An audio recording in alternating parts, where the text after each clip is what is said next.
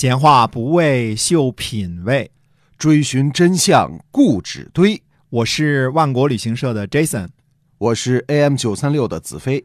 我们哥俩在新西兰跟您聊聊《史记》中的故事。各位听友，大家好，欢迎收听《史记》中的故事，是由新西兰万国旅行社的 Jason 为您讲的。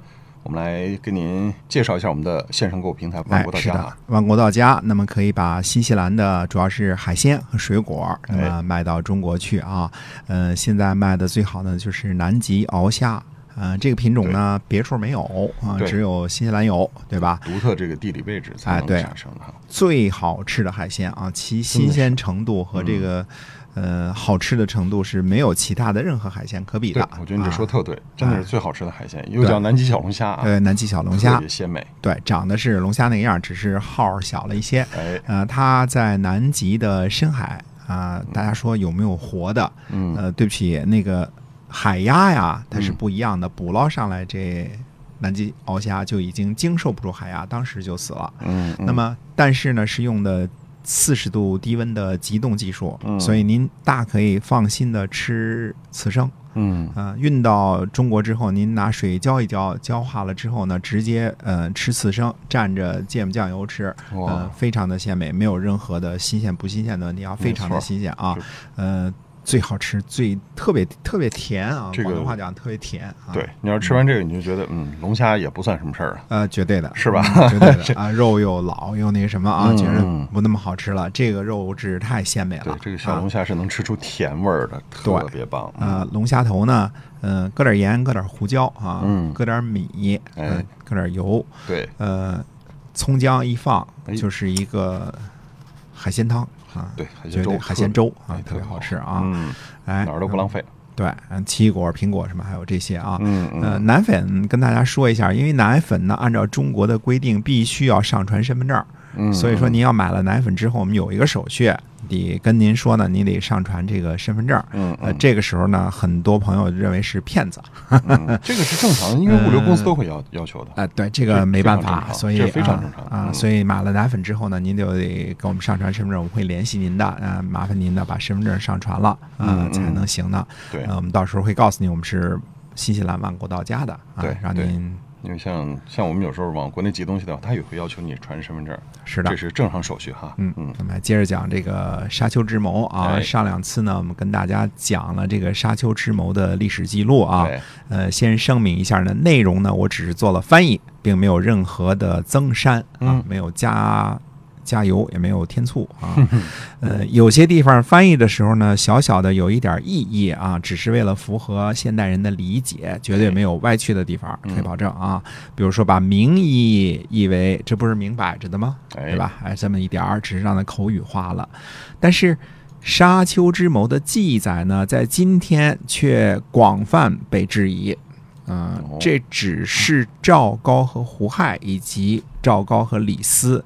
两个人之间的对话，当时肯定没有录音，也不可能有第三者在场，啊，篡逆可是诛九族的罪过，嗯，对吧？当事人李斯和当事人赵高，呃，乃至于当事人胡亥都不可能有谈话记录，嗯，作为以后自己被诛杀的罪证，是吧？除非脑袋真的进水了，对啊，哎，那么这段沙丘之谋是如何流传于世的呢？特别大的一个问号。啊，对吧？对，那到底说，呃，李斯跟赵高说这些话是怎么样流传出来的呢？对啊，这就是沙丘之谋被广泛质疑的一个原因。嗯啊，因为这事儿被流传呢，它不合不符合逻辑，对吧？嗯，于是呢，就有人武断的说，说这事儿呢是司马迁呢编造出来的。嗯，那么有没有这种可能性呢？哎，嗯，对，有没有呢？嗯。我们只能暂时说呢，呃，也不能完全排除啊，呃，毕竟怀疑呢是这个在逻辑上是有道理的，对吧？哎，我们从什么地方看这件事呢？就要观察一下司马公的文笔和《史记》呃本身了。嗯，首先呢，司马迁记录历史呢，嗯。通过对照，我们现在发现呢，它有失误的地方。对，嗯。呃，我们以前也说过啊，比如说影响春秋走势的邲之战啊，在《史记》当中呢，几乎就没有记载，或者是一带而过。嗯，呃，再比如说呢，司马迁记录孔子杀邵正卯和伍子胥鞭尸的事情，前面我们分析过了啊。呃，可以肯定呢，基本是野史，而且是战国后期或者秦汉时候的文字啊。把一鸣惊人，嗯，安在楚庄王身上了，嗯，这个可能也是一个失误啊。对，司马迁最大的失误呢，可能是把苏秦和张仪的故事呢给弄混了，以以至于呢先后顺序都没搞清楚。嗯，是否还有那个假的赵氏孤儿的记录？哎，是的，嗯，我们现在说呢，司马迁很伟大，但是他是人，不是神，嗯。偶尔失误呢，在所难免。可是我们观察以上这些呢，需要说明的事情呢，邲之战没有详细记录，可能是取舍的时候呢，没有看清楚这次战役的重大意义，因此呢，省略了。孔子杀邵正卯呢，出自于伪书《孔子家语》，呃。伍子胥鞭尸呢，出自于《淮南子》，可能当时呢是已经存在的古籍，没有辨别清楚啊。一鸣惊人呢，出自于《韩非子》，啊，这个呢是不应该作为历史的资料的，对吧？预言嘛。而苏秦和张仪的列传呢，出自于战国时期的我们说收集的那一堆史料，《战国策》当中呢也有同样的记载。赵氏孤儿的事儿呢，之前我们也说了，最大的可能性呢是战国时期赵家人找人改写的故事啊，改写的族谱。总之呢，在司马迁看来呢，这些个资料的引用呢都是有源头的。司马迁最多呢也就是辨别史料不当，如此而已。嗯啊。呃，我们不提呢，司马迁的伟大啊，就是这些所谓的失误当中呢，我们也发现呢，司马迁一直在做的事情就是资料整理，嗯，而且都是有迹可循的，也就是说没有过这个编造的事儿哈。对的，即便是有些个比较模糊不清的，他也跟你讲清楚，说我们是从哪儿从哪儿听说的，比如说荆轲刺秦王的事情里边就写着说夏无居的。子孙啊，谁谁谁说出来的这件事情，他还是有根有据的，从来没有过编造的事情。对，那就是说呢，失误是无心之失，而编造呢，就有违历史学家的良心了，这是完全不同性质的问题了。对，那么呃，在《史记》五十多万字的浩瀚的文字当中呢，确实找到过一些失误，但是没有发现过任何编故事的地方。呃，就是说有前面的资料，司马迁把他引进来，有可能引的不对，对吧？呃，顺的不对啊，但是没有任何编故事的嫌疑，所以，呃，基本上可以断言啊，司马迁大概率没有编造沙丘之谋的故事。呃，司马迁呢，在大的问题上是十分清白的，不愧为中国最伟大的历史学家之一这个称号啊。哎，是，嗯。那么这个又回到原点了，这篇东西到底是谁写的？它是怎么能流传于世的呢？哎，所以我们现在呢给出个猜测，最大的可能性呢，这篇东西是李斯本人的文笔。哎，这个推论就有点惊世骇俗了，不是说这是杀头，乃至于。灭族的罪过吗？那李斯傻了。哎，那么我们要现在先要透点底啊！地球人都知道李斯最后被杀了，是吧？所以也不算剧透了哈。李斯呢，死于秦二世二年七月，离秦王呢还有一年的时间。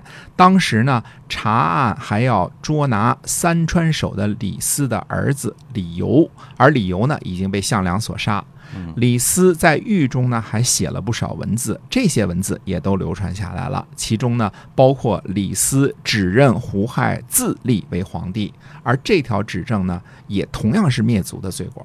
也就是说呢，当时李斯已经绝望，也已经估计到灭族在所难免。嗯，呃，指认胡亥自立的话呢，也说了，抖了出沙丘之谋的事儿呢，也不意外。嗯，这倒是啊，这时候反倒胆子大了，反正也。逃不掉了嘛？哎，因为呃，没没什么可怕的了吧，对吧？那还有一点呢，就是上次我们说的前一篇的这个内容啊，这个跟大家翻译的时候，感觉内容有点怪，嗯，对吧？怪就怪在呢，通篇的内容更像是李斯在为自己辩白，对对吧？要把自己洗白。你看说的话的这个语气都是这个这个意思，对吧？那左也不同意，右也不同意，左也不同意，右也不同意，最后突然稀里糊涂的。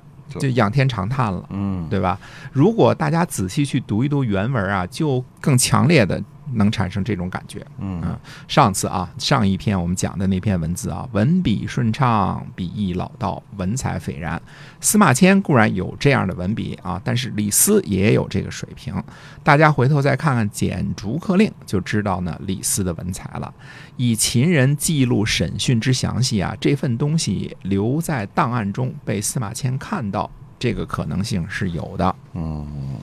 那为什么赵高没有销毁这些记录呢？呃，赵高七月份杀了李斯，八月份就开始处心积虑的指鹿为马了，呃，忙着搞篡逆了，也可能太忙啊。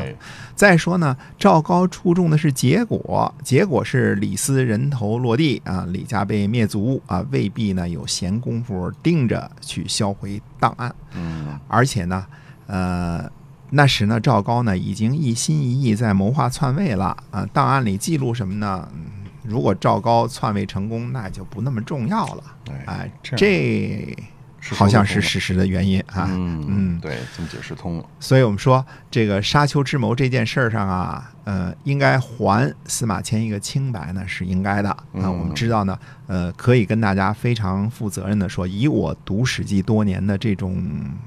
感觉啊，司马迁同学是不编造历史史实的，他有可能把资料安错了，或者顺时间的时候顺错了，把这个安在不对的地方。因为古时候纪年呢，尤其是秦的纪年呢，不是那么清晰，对吧？嗯也可能呢会遗漏了一些历史上非常重大的事件，比如说像是邲之战，对吧？但是他没有编造的习惯，也就是说都是有根有据的。至于说可能根据的本身就错了，对啊，那这个史料。是错的，哎，史料是错的，因为当时分不清楚说这个哪个是造假的，可能那时候很多像司马迁这样的这个生长于呃官宦人家的子弟，可能对这些个造假的这些事儿并不是特别的熟悉啊，呃，这是有可能的啊，呃，但是呃，司马迁在沙丘之谋这件事上呢，还是清白的啊，没有编造之嫌。看看那个。关键，我的出发点就是要看这个行文本身，看历史资料本身。你看看他的语气，完全是像李斯在为自己辩白的。